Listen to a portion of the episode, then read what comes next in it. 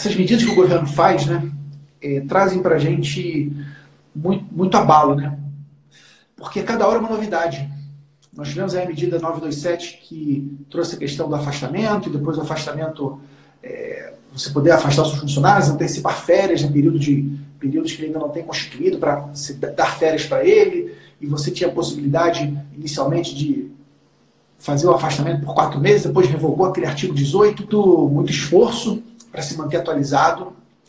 E todas as novidades elas trazem muita insegurança, porque as coisas não são tão claras assim, né? Quando você vai levar para o caso concreto, para específico, começa a surgir dúvidas.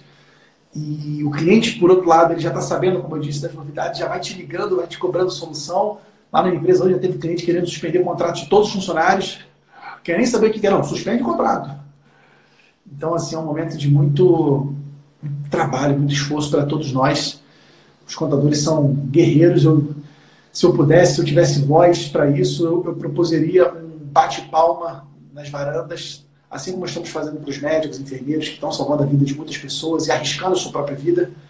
Eu acho que os contadores também mereceriam uma salva de palmas por estarem trabalhando, ajudando as empresas nesse momento tão difícil, de tantas incertezas, de tantas dificuldades, e que são os contadores que estão segurando a onda. Não é a mídia, não é a, o governo, são os contadores. Os empresários ligam para os seus contadores para esclarecer suas dúvidas. E aí, mais uma vez, meus amigos, reforça a oportunidade.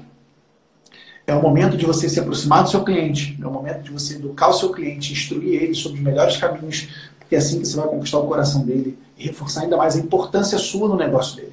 Para que ele te coloque na frente da fila de pagamentos, né, com prioridade, não te colocar no final da fila.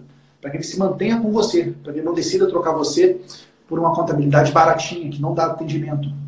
Agora, imagina só, raciocina comigo, como é que deve estar o atendimento dessas empresas de contabilidade online? Imagina só, o cara com 2 mil, 3 mil clientes, querendo tirar dúvidas sobre a MP 927, sobre a 928. Imagina só, esses clientes devem estar sofrendo muito por falta de atendimento, porque as empresas não foram preparadas para dar suporte ao cliente. Né? São processos lisos, né? processos repetitivos de folha de impostos, mas não tem atendimento customizado, como a gente tem. Então, muitas empresas que estão sendo atendidas por esses modelos de negócio self-service, esse modelo do it yourself, faça isso por você mesmo, com certeza estão sofrendo nesse momento. E precisam da orientação de contadores consultores.